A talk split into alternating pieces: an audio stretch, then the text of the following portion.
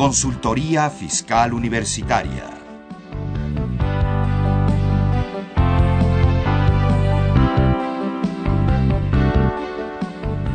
Un programa de Radio UNAM y de la Secretaría de Divulgación y Fomento Editorial de la Facultad de Contaduría y Administración. Tardes, ¿cómo están ustedes? Los saluda Susana Mireles Arreola, profesora de la Facultad de Contaduría y Administración de la Universidad Nacional Autónoma de México. Pues en esta ocasión, con el segundo programa dedicado a la, a la reforma fiscal 2014, recuerda que estamos eh, realizando una serie de tres programas, este es el segundo. La semana pasada hablamos de eh, un poco de ley de ingresos de la Federación, de los nuevos medios electrónicos que van a tener que utilizar los que ahora conocemos como pequeños contribuyentes y contribuyentes del régimen intermedio de actividades empresariales, los cuales desaparecen.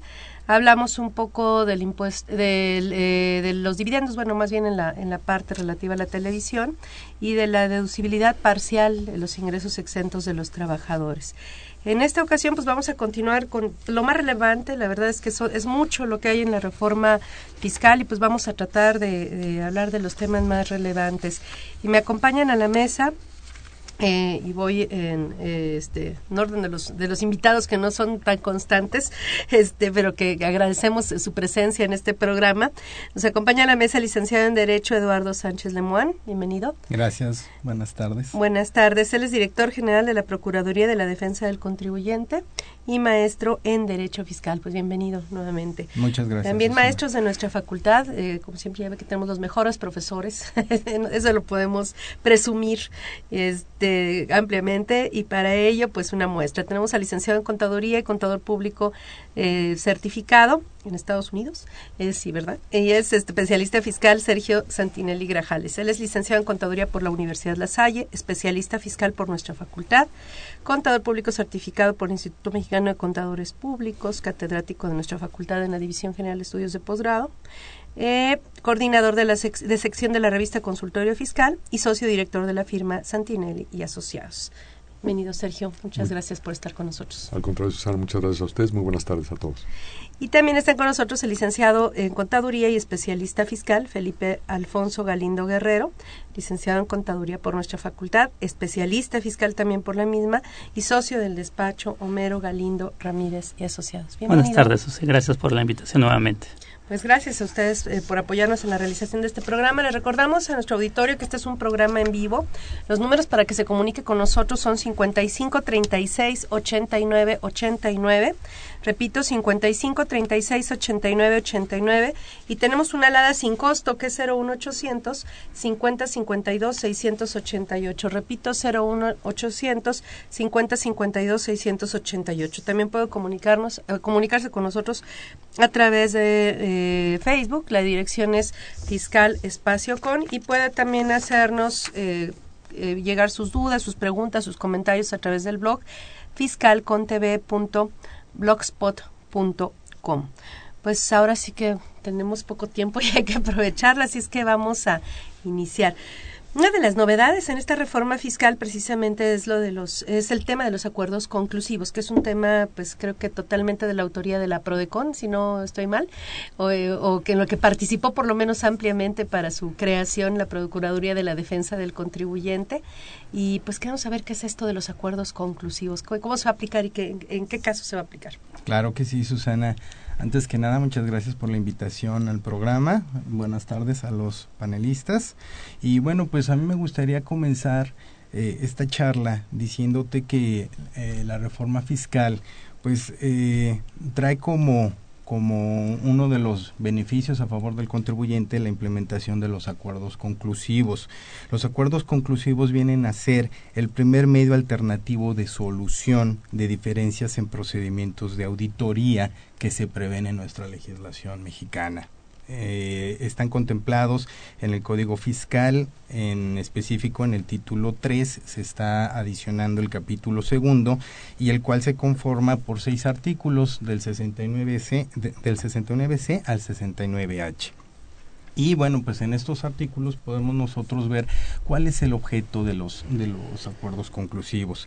Y básicamente pues yo te podría decir y compartir con el auditorio que el objeto de los acuerdos conclusivos es que aquellos contribuyentes que sean objeto de facultades o del ejercicio de facultades de comprobación eh, por parte de las autoridades revisoras, por parte de las autoridades fiscales, pues puedan acudir a la Procuraduría a solicitar que se inicie el procedimiento de acuerdos conclusivos respecto de aquellos hechos u omisiones calificados dentro del procedimiento de, comprobación por las autoridades fiscales eh, que puedan entrañar incumplimiento a las disposiciones fiscales y con los cuales no estén de acuerdo los contribuyentes en la forma que los está calificando la propia autoridad revisora.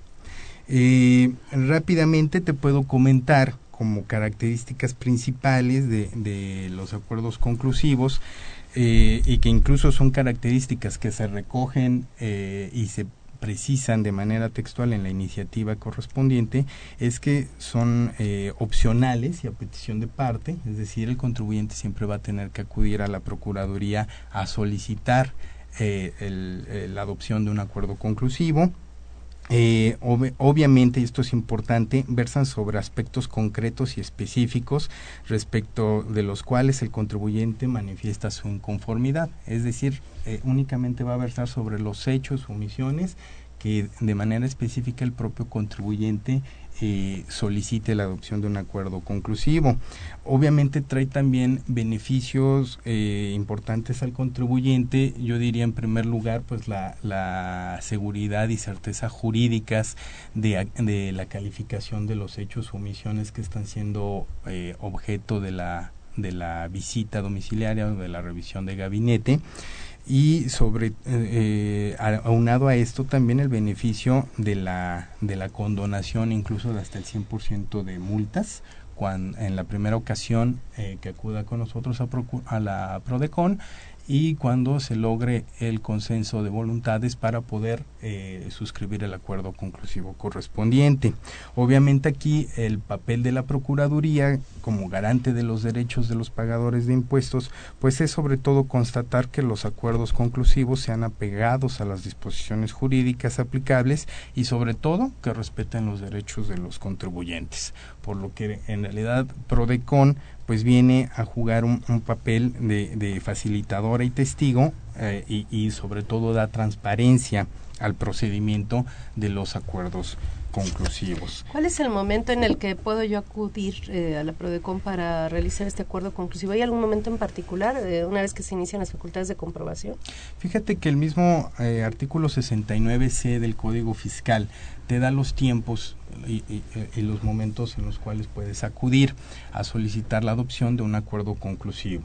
El artículo 69C te dice que puedes solicitar el, acuerdo conclusivo eh, en cualquier momento, desde el inicio de las facultades de comprobación hasta antes de la emisión de la resolución determinante del crédito fiscal.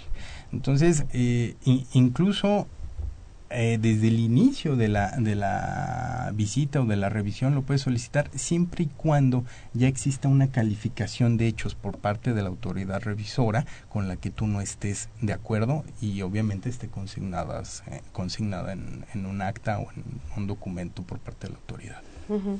Y puede ser parcial, o sea, nada, puede ser contra ciertos hechos de lo que Sí, se por notifique. supuesto. Ajá. Puede ser eh, respecto de uno o varios hechos eh, que ya hayan sido calificados por la autoridad fiscal. ¿Y a qué, eh, a qué crédito se va? Bueno, el crédito tiene que ser antes de que se determine el crédito, pero va a aplicar inclusive a, a, las facultades de comprobación que ahorita estén ejerciéndose y que concluyan, digamos, si se determina el crédito en 2014 apenas, aun cuando haya iniciado la revisión en 2013. Fíjate que esa es una pregunta muy interesante, Susana, porque, bueno, aquí lo importante es destacar que a, al ser una figura de procedimiento, pues se, se apodera de inmediato con la entrada en vigor de la disposición de, to todas aquellas situaciones existentes. Entonces, eh, eh, con esto quiero decir que a partir del 2 de enero, cualquier contribuyente que esté siendo objeto de, facultades de comprobación y que esté inconforme con la calificación de hechos u omisiones practicada por la autoridad fiscal en una eh, revisión o en una eh, auditoría, en una visita, puede acudir con nosotros a solicitar la adopción de un acuerdo conclusivo.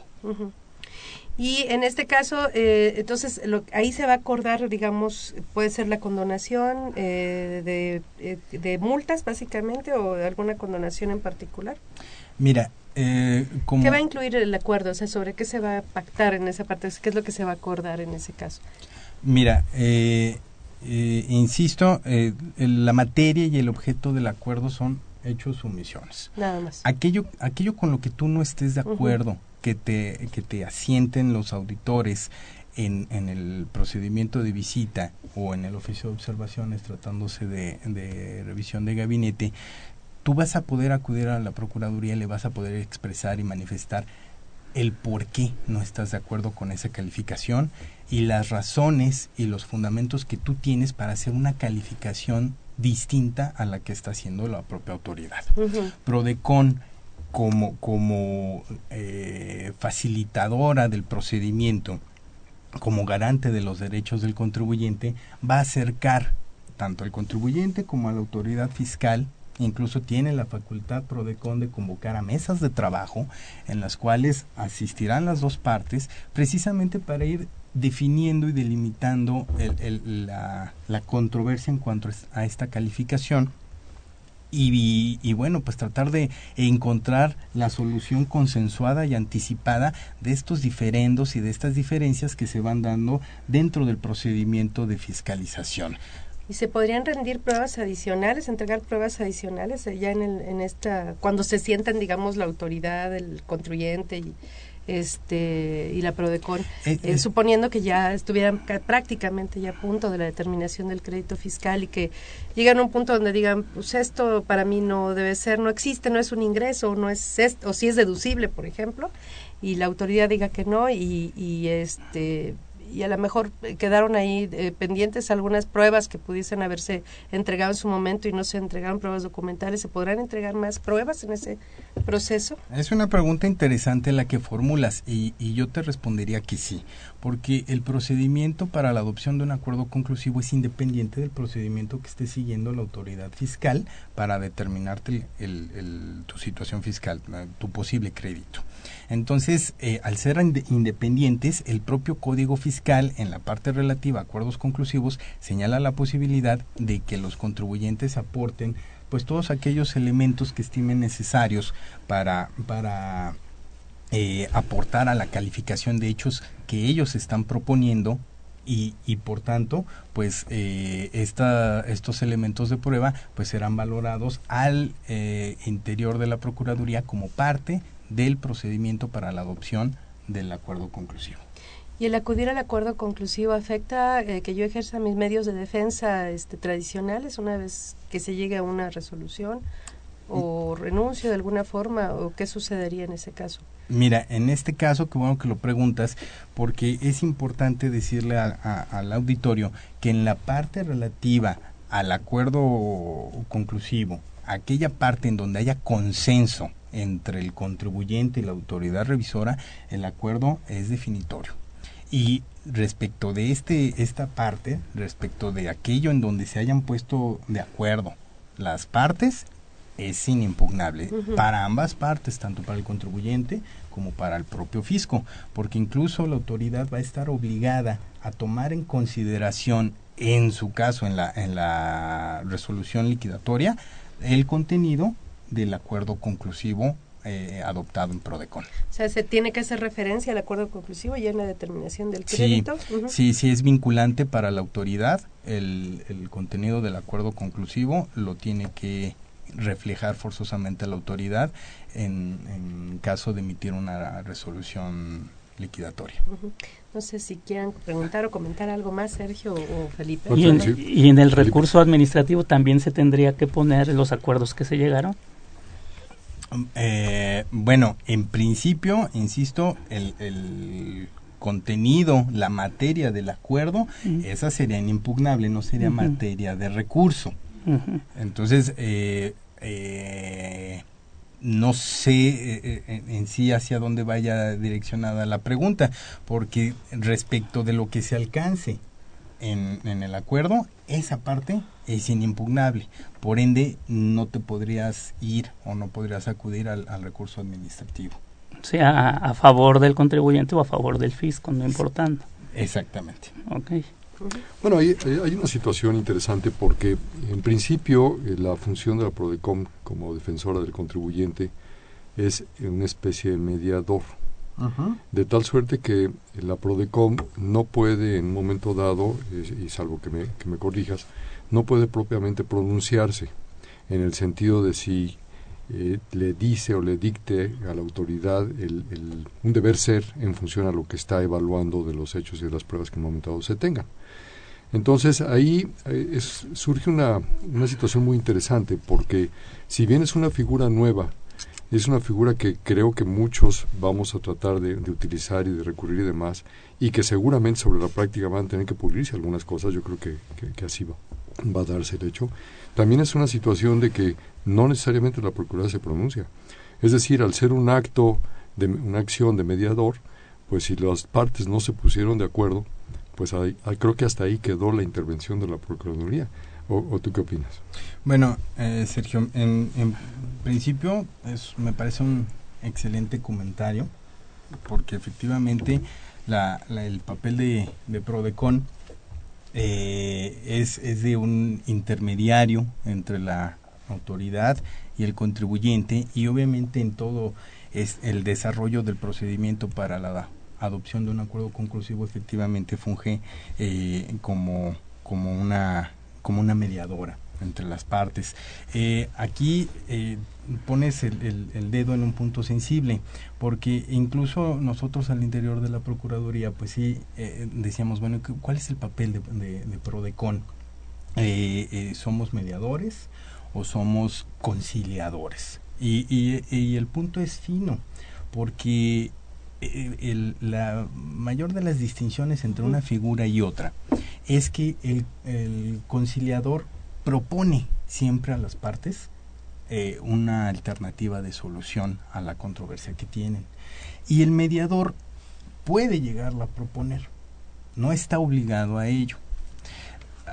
Hay, una, también un, punto eh, muy, muy especial aquí. El, el conciliador incluso puede, digamos, diseñar el, modelo de solución que va a proponer a las partes y en la mediación eh, la, eh, la, alternativa o el proyecto de, solución nace precisamente de los distintos enfoques y de los distintos argumentos que las propias partes van aportando. Entonces, de, de entrada, yo te, yo te comentaría que eh, Prodecon es eh, una, una, intermediaria, es, eh, hace sus oficios o desarrolla sus mejores oficios para buscar la, mejor solución a la, a, la a la controversia. Y obviamente incluso con esta facultad de proponer mesas de trabajo a las partes, pues logra abrir un espacio en el cual puede haber un entendimiento entre, entre eh, la autoridad y el contribuyente que se puedan sentar, que se puedan entender y entonces buscar la mejor de las soluciones a la, a la controversia planteada. ¿no? ahí, digo, por supuesto, creo que, creo que estamos en el mismo entendido.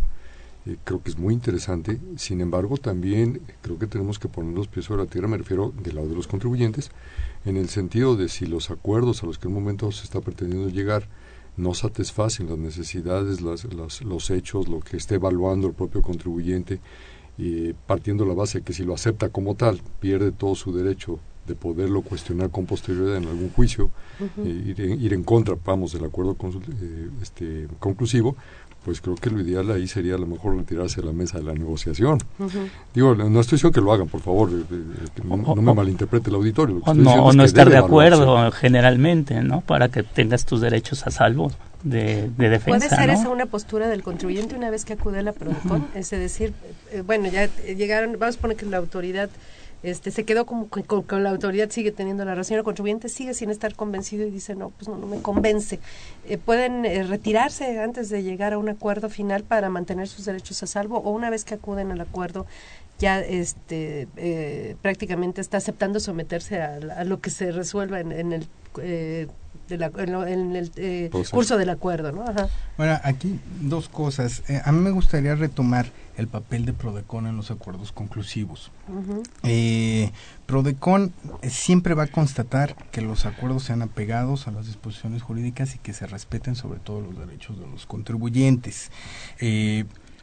En esta parte eh, me gustaría hacer énfasis eh, al, al, cuestionamiento que hacía Sergio en, en, cuanto a la posibilidad de que el, eh, pues el acuerdo no sea realmente benéfico para el contribuyente y en dado caso qué es lo que pasaría en este tipo de cuestiones. ustedes, como bien saben, bueno, pues Prodecon es un órgano técnico especializado en materia fiscal ya hemos tenido excelentes resultados eh, en, protección de derechos fundamentales de los contribuyentes a través de otros servicios que la propia Procuraduría eh, presta a los contribuyentes, como es el caso de las quejas de nuestro procedimiento sumario de, salvaguarda de derechos fundamentales. Y mm, eh, me permito traer estas experiencias a la mesa porque es importante quizá dejarle en claro al auditorio que precisamente por nuestro papel de ombudsman fiscal, de defensor de los pagadores de impuestos, pues en todos los procedimientos eh, eh, que nosotros llevamos al interior de la Procuraduría y de seguro en lo que son los acuerdos conclusivos, siempre vamos a estar velando por, por precisamente que se respeten los derechos del contribuyente y que se respeten también las disposiciones jurídicas aplicables a los casos que sean sometidos a consideración de la Procuraduría.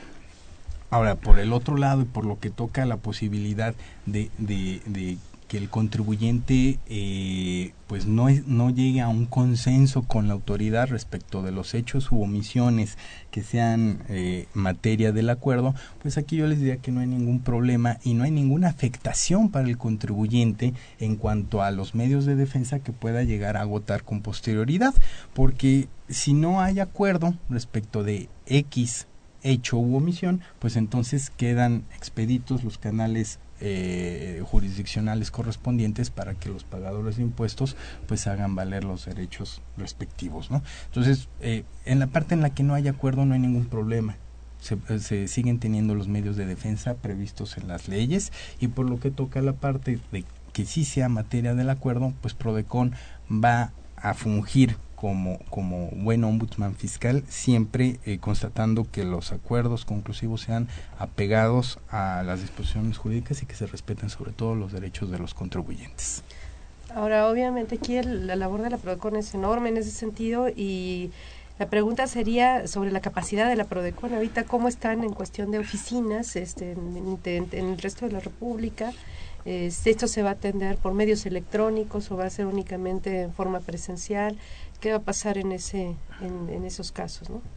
Bueno, eh, eh, ahorita estamos precisamente trabajando en la en la pues en la construcción de, del área correspondiente que va se va a encargar de realizar y de llevar a cabo todo el procedimiento de para la adopción de un acuerdo conclusivo eh, sí te puedo anticipar que va a ser un, un, pues un área en donde va a haber tanto abogados como contadores por la especialidad que va a requerir la, la, el propio reto de acuerdos conclusivos y también te, me gustaría comentarte que de hecho al día de hoy contamos con 26 eh, delegaciones eh, ya en, en, la República Mexicana en las cuales como bien saben ustedes pues los contribuyentes pueden solicitar eh, los servicios de, de, que brinda la Procuraduría a favor de los pagadores de impuestos.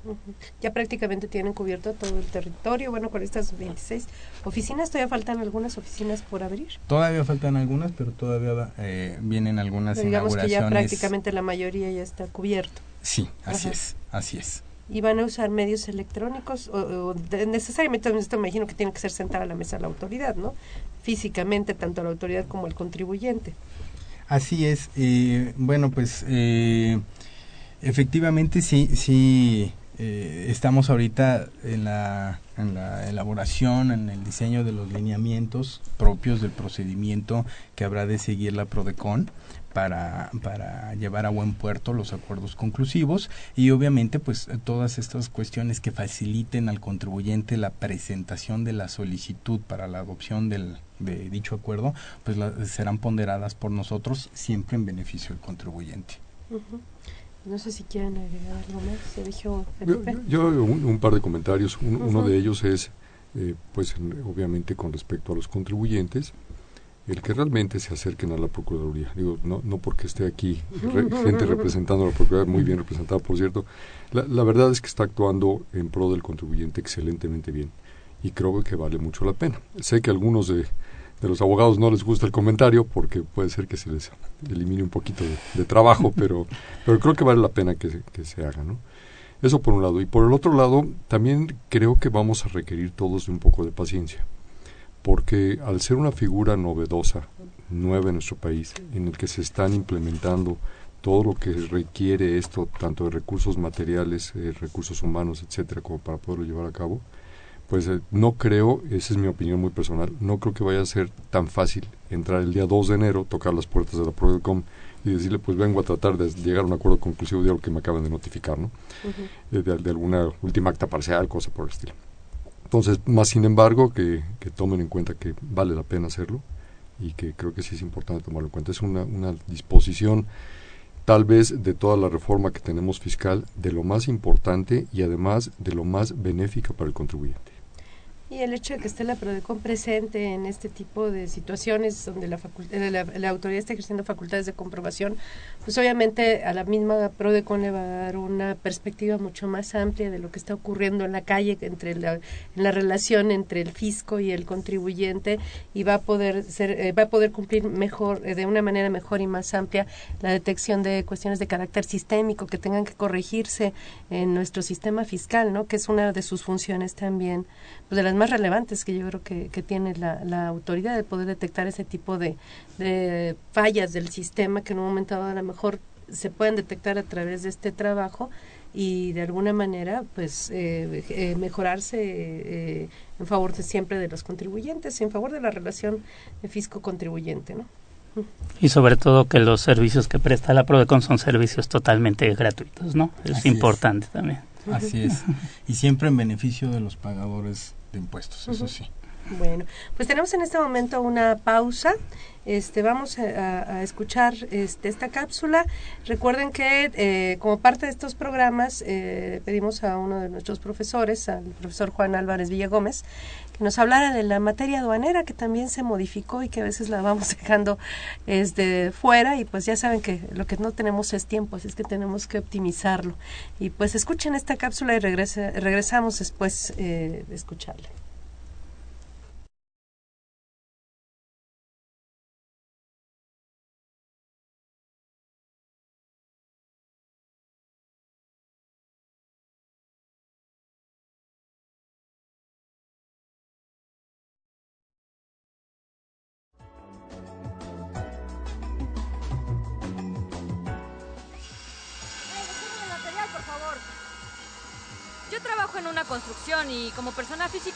Consultorio fiscal para saber cuándo hacer mi declaración de impuestos. Mm, sí, mire, señorita, esta revista me ayuda a conocer con anticipación los trámites para obtener la pensión a, a la cual tengo derecho. Consultorio fiscal me es útil porque en ella encuentro artículos relacionados con leyes y códigos federales y así asesoro a mis clientes. Yo uso la revista Consultorio Fiscal para mantenerme actualizada en materia actuarial y financiera. Yo leo la revista en línea porque me informa cuándo y cuánto me toca del reparto de utilidades desde la comodidad de mi trabajo. Sí, y bueno, a mí me ayuda a saber sobre cómo se obtienen los puntos del Infonavit.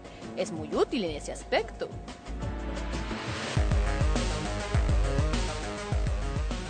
Artículos asesoría jurídica, laboral y contable, noticias fiscales, opiniones de especialistas. Esto y más puedes encontrar cada quincena en tu revista Consultorio Fiscal. Suscríbete en www.consultoriofiscalunam.mx o llamando a los teléfonos 5616 1355 y 5622-8310 o al correo publicaciones arroba correo.fca.unam.mx. Consultorio Fiscal. Por mucho la primera, por mucho la mejor.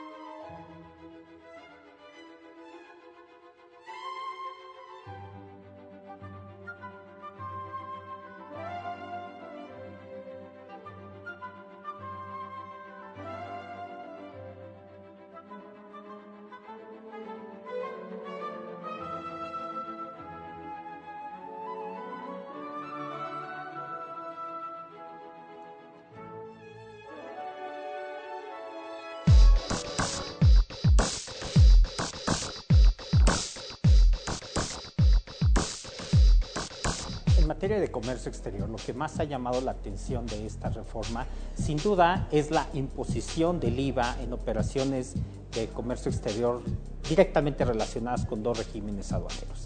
La importación temporal para transformación en términos del 108, que hacen uso de ella la industria maquiladora de exportación, y el otro eh, régimen aduanero que ha sido fuertemente golpeado con esta reforma es el depósito fiscal automotriz en términos del 121 fracción cuarta de la ley aduanera.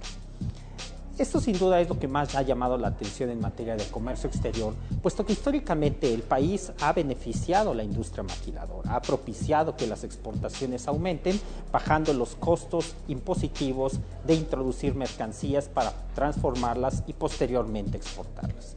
Sin duda, eh, la industria estuvo pujando porque esta reforma no prosperara y, como ya se sabe, no tuvo éxito estas gestiones que realizaron. ¿Cómo se va a implementar esta reforma? Pues bueno, se hace a través de un crédito fiscal en términos del artículo 28A de la ley del IVA que va a sujetar a las importaciones temporales a evitar que exista un desembolso. Sin embargo, no tenemos las reglas claras de cómo se va a implementar esto. Simplemente se señala que es a través de una certificación. Como se utiliza el nombre de certificación o la expresión certificación, muchas empresas o muchos eh, incluso despachos estudiosos de la materia han tratado de asimilar esto al registro de empresa certificada en términos del 100B de la ley aduanera o bien del nuevo esquema de empresas certificadas por sus siglas que se le conoce como NEC. Sin embargo, no existe una regla clara al respecto. Esto nos lleva a una incertidumbre. Por un lado es bueno, puesto que ya sabemos cómo va a venir la reforma, es decir, ya sabemos que las importaciones temporales y el depósito fiscal automotriz estarán sujetas al pago del IVA. Pero la mala es que no sabemos cómo se va a implementar, es decir, esta extensión o este crédito fiscal que evitaría ese desembolso, no existen las reglas claras. La otra buena noticia al respecto es que a partir de que el SAT publique las reglas para implementar el crédito fiscal en términos del 28A de la ley del IVA, Una vez que se publiquen, un año posterior tendríamos eh, la reforma en vigor. Entonces, esto nos va a permitir de alguna manera a todos los contribuyentes, a todos los importadores, una planeación adecuada o una estimación de cómo les podría afectar esta reforma con o sin registro, puesto que aquellas empresas que no obtengan este registro o esta autorización de certificación a que se refiere el 28A tendrán que sujetarse a una fianza. Eh, llama la atención, por supuesto, esta reforma, puesto que a nivel internacional todos los países benefician la introducción temporal de personas y de mercancías de sus países. En otros lados se conoce como eh, término inbound o también se le maneja en este sentido como una entrada temporal sin estar sujeta al gravamen. No es oculto que todos los países estén generando un esquema fuerte hacia o cargado hacia la recaudación impositiva por medio de los impuestos indirectos y en este caso pues el IVA es uno de ellos. Hablar de impuestos indirectos y hablar del IVA que se cobra a la importación es una entrada importante de recaudación para el gobierno, puesto que en la importación de mercancías, cuando se paga el IVA, no tienes el derecho al acreditamiento, sino vendrá el acreditamiento posterior. Entonces, por supuesto, una reforma como la que hoy tenemos, eh, altamente recaudadora, pues era de esperarse que el Congreso, que el gobierno no cediera a las presiones que tuvieron los particulares a efecto de reducir este impacto o a efecto de eliminarlo. En este sentido, creo que es un golpe fuerte, es un golpe directo hacia la contribución, hacia la fiscalidad de las empresas que tendrán que manejarse. Esperemos entonces las reformas, esperemos entonces cómo se implementa a través del Servicio de Administración Tributaria y estaremos reportando con mucho gusto los avances que tengamos.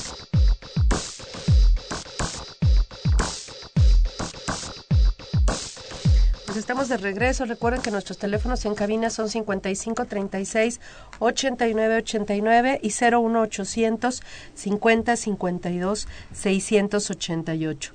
Nuestra facultad desobsequia 10 ejemplares de la revista número 582, eh, la revista Consultorio Fiscal, correspondiente a la segunda quincena de noviembre de 2013, a las personas que simplemente llamen y eh, piden, soliciten llevarse un ejemplar de esta revista número 582. Y les recordamos que para suscribirse a la revista, pues, eh, o adquirir simplemente ejemplares sueltos, pues puede escribir a la dirección electrónica publicaciones Repito, publicaciones. También recordamos que el día de mañana vamos a estar en nuestro programa de televisión. Actualmente estamos por internet, pero ya próximamente esperemos regresar a televisión abierta. Y el sitio para eh, vernos, escucharnos es mirador.quaed.unam.mx en el horario acostumbrado de jueves de 9 a 10 de la mañana en vivo. Este, así es que puedes vernos de manera directa a través de internet o puede vernos de manera diferida a través de la página de nuestra facultad en la dirección videoteca fca.unam.mx. Y este jueves continuamos con el mismo tema de la reforma fiscal y van a estar con nosotros en la mesa el licenciado Sergio Santinelli Grajales, que está actualmente con nosotros, el maestro también al Felipe Alfonso Galindo Guerrero, eh, y el licenciado en Derecho y maestro en Derecho Edson Uribe Guerrero, coordinador general también de la Procuraduría de la defensa del contribuyente. Y pues bueno, ya estamos, eh, regresamos al tema, entonces muy muy interesante toda la parte de los acuerdos conclusivos. Este, pues qué bueno que ahora la Prodecom va a estar presente en este asunto de las visitas domiciliarias y de todo el ejercicio de las facultades de comprobación por parte de la autoridad, porque realmente sí, sí hace falta este mejorar la situación en ese, en ese sentido. ¿Qué otras eh, modificaciones, qué otras reformas fiscales relevantes tenemos? Me gustaría a lo mejor aquí tratar de agotar, si en la medida de lo posible, un poquito lo del tema del impuesto sobre la renta. ¿Qué otras modificaciones tenemos en ISR? Bueno, impuesto sobre la renta hay mm, bastantes en personas morales, en personas físicas, eh, pero bueno, básicamente algunas afectan a los dos, personas físicas y personas Por morales. Ejemplo, deducciones, ¿qué podemos deducir ahorita que no vamos a poder deducir igual en 2014? Bueno, que no podemos deducir, por ejemplo, los vales de despensa. Los vales de despensa ahora la, la forma es diferente, sí se van a poder deducir, pero siempre cuando eh, emitas un, un, comprobante fiscal digital. perdón, los vales de despensa serían forzosamente con monederos electrónicos autorizados, autorizados por, por, el SAT, ¿no? Si no es eh, con monedero electrónico no podría este, hacerse la deducibilidad en todo caso. Es una... Tenemos que buscar una lista de cuáles son los autorizados por, la, por el SAT. Claro, tendríamos que buscar toda, toda una lista. bueno, además de, la, de, de, esta situación, tenemos algunas cosas adicionales como la enajenación de la casa habitación en personas físicas. En personas físicas, bueno, pues ese, esa limitante pues se bajó para la, estar exentos de la, de la casa habitación, se, se tasa en UDIs y entonces pues bajó esa, esa, esa, esas UDIs de esas de, de 1.500 unidades de, de, de, inversión, de un millón y medio de unidades de inversión a 750 mil es lo máximo exento en este caso. Perdón, antes de personas morales y personas físicas empresarias, inversiones en automóviles, ¿cómo quedó finalmente? Las inversiones en automóviles eh, anteriormente era 170 Ahorita son 175 Ahorita en 2013 son 175 mil pesos y para 2014 se va a limitar a 130 mil nada más. obviamente, el acreditamiento del IVA también. Todo lo referente a sus gastos, incluyendo el IVA, el acreditamiento del IVA, pues es una proporción a estos 130 mil eh, pesos, también todos sus gastos referentes al automóvil, como son pues la tenencia, los servicios, eh, la gasolina, etcétera, etcétera, también sería referente a la proporción de los 130 mil pesos. Lo que representa los 130 mil respecto al precio total. Todo eso sería deducible en ese porcentaje únicamente y el IVA acreditable en ese porcentaje. Correcto, así sería la deducibilidad ahora, ¿no? Sí, déjame comentar que no, me gustaría que el auditorio se, se confunda, porque existe algo que se llama teoría de los derechos adquiridos. Esto quiere decir que los vehículos que en un momento ya se tienen actualmente, que se han comprado este año, van a seguir deduciéndose con el tope que tenemos actual, que son los 175 mil. ¿Los quieres mandar a comprar autos? Ya pasó no, el buen fin. Ya pasó el buen fin, pero a lo mejor todavía se los respetan un, descuento por ahí. Pero vamos, la, la, situación es que no por el hecho de que cambiemos de un año a otro y que tengamos una nueva ley del impuesto a la renta implica que va a disminuirse ese, pues, Sería únicamente para los autos que yo compre a partir de 2014. Así es, así es. Y lo mismo pasa con el resto de las inversiones. las, las inversiones que en un momento ya se hubieran he empezado a deducir en años anteriores o en este mismo del 2013, continuarán su deducción hasta que se agote en el año 2014. Si, si bien es cierto que la ley del impuesto a la renta del 2014 es una nueva ley del impuesto a la renta, no es la misma ley que tenemos ahorita, quiero ser claro en ello, no estamos teniendo una reforma. se parezca mucho. Se parece y se llama igual, pero no estamos teniendo una reforma a la ley del impuesto a la renta, sino tenemos una nueva ley del impuesto a la renta. Esta nueva ley hace este, este reconocimiento de derechos en sus artículos transitorios, entonces tiene todo todo el derecho del contribuyente de continuar con esas deducciones. ¿De acuerdo? Otra de las situaciones que tendríamos eh, en esta parte de las personas morales está con el tema de la no deducibilidad del seguro social de las cuotas obreras pagadas por el patrón. Recordemos que hay varias empresas, sobre todo algunas eh, que han tenido eh, acuerdos con los sindicatos, han sido ganancias sindicales el que el patrón no le retenga el seguro social a su trabajador y que lo absorbe en su totalidad. Esto tradicionalmente hace muchos años se había manejado por vía una jurisprudencia como parte de una previsión social. Después fue incluido en la ley del impuesto a la renta como una partida deducible y para esta nueva ley del impuesto a la renta se elimina esa deducción. Y, me gusta tocar este tema porque fíjate que hay confusión allá afuera, ¿no? la, gente dice es que ya no son deducibles las cuotas del Seguro Social. No, no, por favor. Sí son deducibles las cuotas del Seguro Social, pero a las que son a cargo del patrón. Las que son a cargo del trabajador son las que ya no se podrán deducir ni como aspecto de previsión social. Bueno, yo pienso que las únicas que sí se podrían deducir a cargo de, de los trabajadores son las del salario mínimo, porque la ley obviamente eh, por, por situación expresa de la propia ley, dice que serán las, las de a cargo de los trabajadores, las absorberá el patrón con trabajadores del salario mínimo. Entonces, en ese caso, pues yo considero que sí serían deducibles, nada más esas. de, hecho, eh, de hecho, precisamente como comentas, Felipe, últimamente lo que queda es que son a cargo del patrón, no, es a, cargo, del, trabajador, es a cargo del patrón. Correcto. Y ahí viene otra cosa interesante que, bueno, habrá que ver qué pasa, eh, este Susana, porque pues estaba discutiéndose una reforma al Seguro Social. Eso es lo que también quiero comentar, qué va pasar con eso. Y entonces, al estarse discutiendo una reforma al Seguro Social, eh, parte de las cuotas las tiene que absorber el gobierno federal si es que se aprueba como está ahorita propuesto. Eh, esto es, eh, los trabajadores de un salario mínimo, la cuota es a cargo del patrón. De más de un salario mínimo y hasta dos salarios mínimos está propuesto que sea a cargo del gobierno federal, por lo tanto esas no podríamos deducirlas. Y las que son de tres en adelante, nunca podríamos deducirlas.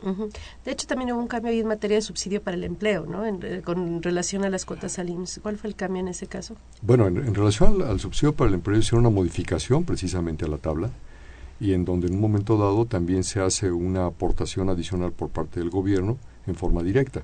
Entonces, si nosotros vemos la tabla, es una tabla muy curiosa porque pareciera ser que tiene un error, tiene ahí sub y baja en la, tabla. Entonces, es por ahí el, el, efecto. ya, no es la misma que la del 2013, ya cambia. Cambia totalmente. Pero la aplicación, el, si yo le entrego subsidio para el empleo, el, el, ¿qué voy a hacer con esas... Eh, eso que le entregué subsidio para el empleo del trabajador se va a restar igual contra ISR como se venía restando se va a restar contra ISR se va a restar igual es decir no hay un cambio en la mecánica, si no hay un cambio en el monto. Y este es, lo que está sucediendo. Porque había un plan de que se iba a arrestar contra las cuotas al IMSS, ¿no? Sí, pero no, no está ni siquiera en la reforma que en el momento está propuesta, que quiero insistir, está propuesta, todavía no está eh, delimitado como De hecho, va a haber, eh, bueno, sí se aprobó la reforma constitucional eh, relativa al seguro de desempleo y toda esa parte, ¿no? Esa parte ya está aprobada, pero todavía vienen modificaciones a la ley del Seguro Social. Y eso está la pendiente. ley del Infonavit y eso está totalmente pendiente. Ajá, eso todavía no sabemos qué va a pasar con todo esto, ¿no?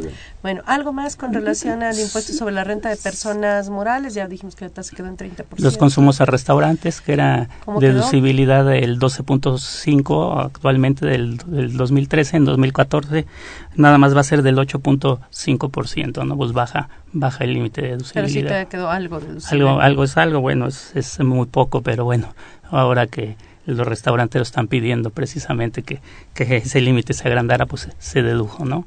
Ayer, bueno, ahora con el Mundial, con ahora estamos más tranquilos que México pasó al Mundial, los restaurantes ayer estaban llenos, ¿no?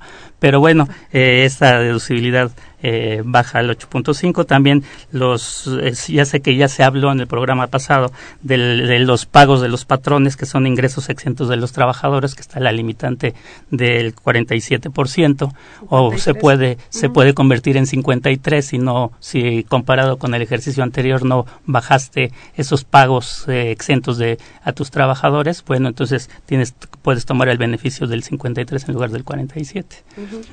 No sé si ya se tocó el tema de los comprobantes fiscales en el, programa pasado, pero estamos entrando a una estandarización. es bueno que lo, comentes. Estamos entrando a una estandarización y se está convirtiendo el comprobante fiscal digital por Internet en el comprobante, déjame decirlo El único. el único comprobante. De tal suerte que todo aquello que pretendamos deducir va a tener que tener este comprobante eh, CFDI, fiscal digital por Internet, y dije todo. Eh, ¿A qué me refiero con todo? Bueno, estamos acostumbrados a que los salarios, por ejemplo, de nuestros trabajadores emitimos pues la lista de raya o comprobantes internos que nos firman los trabajadores y que sirven como constancia de pago para ellos mismos. Y con eso es suficiente para la deducción. Bueno, a partir del 2014, como está la disposición, no lo es. Y los patrones van a tener que emitir un comprobante fiscal digital por Internet de los salarios. Qué bueno que tocas la parte de los salarios. ¿Y los salarios sí se van a poder seguir pagando en efectivo? Fíjate que no. Hay una, hay una bueno, perdón, déjame decir, no en forma directa, pero la excepción es que si hay pagos que bajen de dos mil pesos, estos podrán ser en efectivo, pero el resto no. Es la regla general. Porque es la regla general. ¿Y eso no quebranta lo que establece la, Ley Federal del Trabajo en principio? Bueno, en, principio lo quebrantaba, pero recordemos que con la reforma de, la ley laboral, la ley laboral en, en el 2012 se estableció la posibilidad de la existencia de otras formas de pago. Pero como una posibilidad, ¿no? Pues sí, como una posibilidad. para la deducibilidad solo se establece la deducibilidad, sí, solo sí, es con transferencias electrónicas y todo lo demás, ¿no? Así es. Sin embargo, también la, la, Corte nos ha dicho que una ley posterior entre comillas, deroga a la anterior. Entonces, bueno, pues esta es una ley posterior y, y, y, hasta dónde puede, y eso lo pongo totalmente en tela de juicio, una ley fiscal eh, ir en contra de una ley reglamentaria de la Constitución. Entonces tenemos un tema ahí de jerarquías medio complicado. Pero además se supone que debería ser un sistema jurídico, ¿no? O sea, donde todo debe andar de la mano y engranar perfectamente y, y, aplicarse en forma armónica, ¿no? Así es. Entonces esa es la parte donde empezamos a... tenemos problemas. Vamos a tener problemas. Vamos a tener problemas en eso y bueno, en principio ese comprobante fiscal digital por Internet es el que se va a convertir en nuestro comprobante para poder deducir las, los salarios con independencia del pago que bien comentaste, que arriba de dos mil pesos tendrá que ser con transferencia o cheque, no podrá ser en efectivo. Y esto nos lleva a muchos problemas, ¿eh? porque, mira, tenemos, recordemos que la planta productiva en México pues tiene muchos obreros, gracias a Dios. Eh, muchas de las plantas eh, se van a ver en problemas si esto no tiene algún tipo de modificación. Creo que la Procuraduría va a tener mucho trabajo también. Vamos a hacer una carta de los Reyes Magos, ya que se acerca Navidad y Reyes Magos de una vez.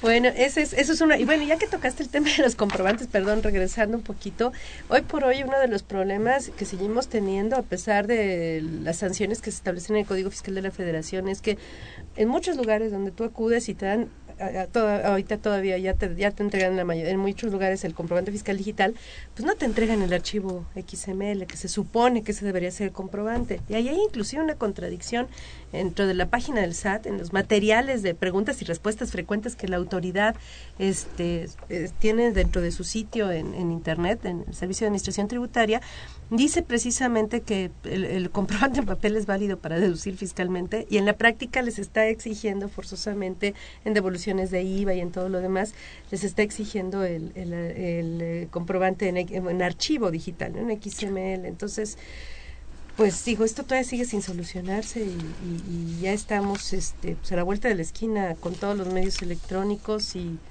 Pues mira, eh, ahí te comentaría lo siguiente, desde el punto de vista de la legislación actual, esa impresión es suficiente para la deducción, aunque deberíamos acostumbrarnos a tener el XML, como bien apuntaste. Sin embargo, en la reforma que tenemos, ahí sí al Código Fiscal para el año que entra, no hay otro comprobante más que el comprobante fiscal digital por Internet. Entonces, esa impresión que en un momento nos entreguen no va a tener validez. De hecho, lo único es que se hace la presunción, gracias a ese documento, de que existe el XML. Ahora, ese es otro problema, eh, Susi, porque la obligación del contribuyente es la emisión del comprobante fiscal digital por Internet, darlo al contribuyente o ponerlo a su disposición. Entonces, ¿qué vamos a hacer con, con, los obreros de la planta? Les vamos a abrir un correo electrónico para enviarles su comprobante fiscal digital por Internet cada uno de los pagos que le hagamos semanalmente. Porque vamos, te van a sancionar si no lo haces. Si no, lo hago, es una de mis obligaciones entregarlo. O la otra es, debo ponerlo a disposición. Entonces, tengo que hacerles firmar que les di una, una dirección de, este, electrónica para que, lo puedan descargar. Y no sé si me vayan a entender de qué se trata.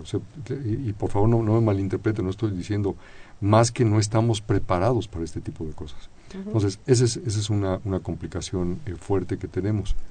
Y además, eh, también tendríamos el tema de que hay contribuyentes que están utilizando los estados de cuenta bancarios para la deducción y bueno, en principio ahí no pongo. Mira, sí, sin embargo, déjame poner en tela de juicio los estados de cuenta porque los estados de cuenta en sí mismos, muchos de ellos reúnen el requisito de ser un comprobante fiscal digital por Internet, tienen la cadena digital, tienen el sello, etcétera, y en consecuencia esos, desde mi punto de vista, no desaparece, porque es el comprobante fiscal digital por Internet de la institución bancaria. Entonces creo que ahí no tendríamos problema. Para las comisiones bancarias y eso, el, pero el punto sería que desaparecería como comprobante. Ahí iba yo. De, ah, perdón. no, no, ya lo dijiste, ese, es, el punto.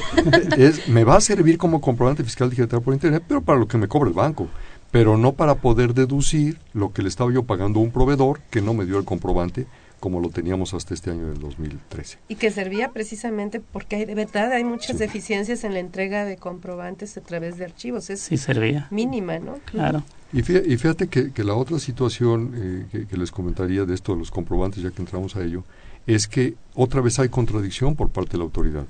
Tenemos el 12 de noviembre una publicación, la cuarta resolución miscelánea, en donde nos dicen que si tenemos comprobantes fiscales impresos con el, código de barras bidimensional, el CBB, y no pasé de 250 mil pesos, puedo seguir utilizando durante el 2014. Y hoy recibí en mi correo electrónico, no se te olvide que para el año que entra no existe más que el comprobante fiscal digital por Internet. Entonces, ¿de, qué se trata? Sí, en cuestión de los CFDIs también que se emitan los pagadores de sueldos, que ya es una obligación, pues no nada más, como decía Sergio, no va a ser nada más para, para cuando paguemos sueldos a nuestros trabajadores, también en otros casos como anticipos de las sociedades civiles, rendimientos de anticipos a su remanente también para cuando los viáticos, los viáticos a los eh, a sus trabajadores y estos viáticos quieran ser exentos para el trabajador, pues obviamente también se va a tener que emitir el CFDI y en otros casos más, como en el caso de los que hay entregado los intereses por préstamos a ciertas personas, también se va a tener que emitir un CFDI, también en los casos de gastos a terceros, en retención de IVA, todo eso se va a tener que emitir CFDIs. Ay, o sea, vámonos a buscar lo del CBDI. Precisamente nos habla Miguel Ángel Martínez y nos dice, los felicita y dice que están hablando de los recibos de nómina que en 2014 serán CFDI, aunque pregunta si también esto para los honorarios asimilados a salarios. También. También. El maestro Rafael Alba, profesor de nuestra facultad, los felicita también y les pregunta cómo afectan a la prescripción y caducidad los acuerdos conclusivos en este caso, si tiene alguna afectación. Bueno, eh, la, pregunta es interesante porque eh, por lo que toca a, a, los plazos que están previstos en el Código Fiscal, tanto en el artículo 46A como en el 50, para eh, concluir las facultades de comprobación y para eh, emitir la resolución liquidatoria correspondiente, se suspenden en el momento en el que el contribuyente solicita la adopción de un acuerdo conclusivo. Entonces ese es, es, es, un punto importante que bueno que, se hace la pregunta porque eh, bien vale la pena señalar esa situación en el momento en el que el contribuyente acuda a la Procuraduría y presente su solicitud de, para la adopción de un acuerdo conclusivo, en ese momento se entenderán eh, suspendidos los plazos ya sea para la terminación de las facultades de comprobación o para la emisión de la resolución determinante correspondiente. Perfecto. Pues se nos ha acabado el tiempo. Nuevamente les quiero agradecer por su participación. Este, pues muchas gracias, eh, licenciado, por eh, que qué bueno que la Prodecon está en estos foros, porque realmente a todos nos beneficia tener contacto, ¿no? Con estas instituciones. Gracias pues, nuevamente. Muchas gracias, Susana. Y rápidamente, si me permitieras eh, hacer del, del conocimiento del auditorio que nuestro módulo de asesoría, quejas y defensas se encuentra ubicado en Insurgente Sur 954, en la colonia Insurgente San Borja, que nuestro LADA sin costo es 01800 6110 190 y que nuestro conmutador es el 1205 9000 y que nuestra página de internet es www.prodecon.gov.mx. Pues gracias nuevamente. Muchas gracias, Felipe, por apoyarnos en la Al contrario, muchas gracias por la invitación. Al contrario, muchas gracias a ustedes. Buenas bueno, este, les recuerdo también que la facultad está organizando su evento de reformas fiscales para los próximos días 26 y 27 de noviembre. Puede comunicarse a la, a la facultad en la página de la División de Educación Continua. En los teléfonos son 55 33 16 17 al 19. Y bueno, eh, les invitamos a nuestro programa la próxima semana, con, concluiríamos con la reforma fiscal. Les agradecemos nuevamente a nuestros invitados, su servidora Susana Mireles. Esta fue una producción de Radio UNAM, en los controles técnicos estuvo Socorro Montes, en la producción por parte de la Secretaría de Divulgación y Fomento Editorial de nuestra facultad, Nezahualcóyotl Jara y Alma Villegas, los asistentes de producción Cristina Morales y Cecilia Hinojosa, en las líneas telefónicas Alma Villegas, y la FCA agradece a los conductores invitados de este programa, quienes participan en forma honoraria. Su opinión refleja eh, únicamente su postura personal y no precisamente la de la institución. Gracias.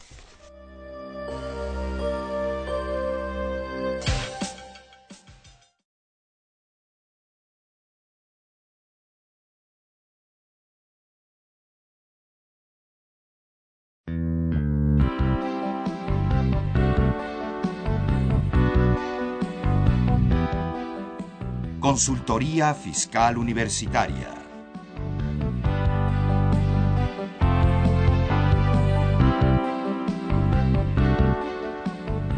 Un programa de Radio UNAM y de la Secretaría de Divulgación y Fomento Editorial de la Facultad de Contaduría y Administración.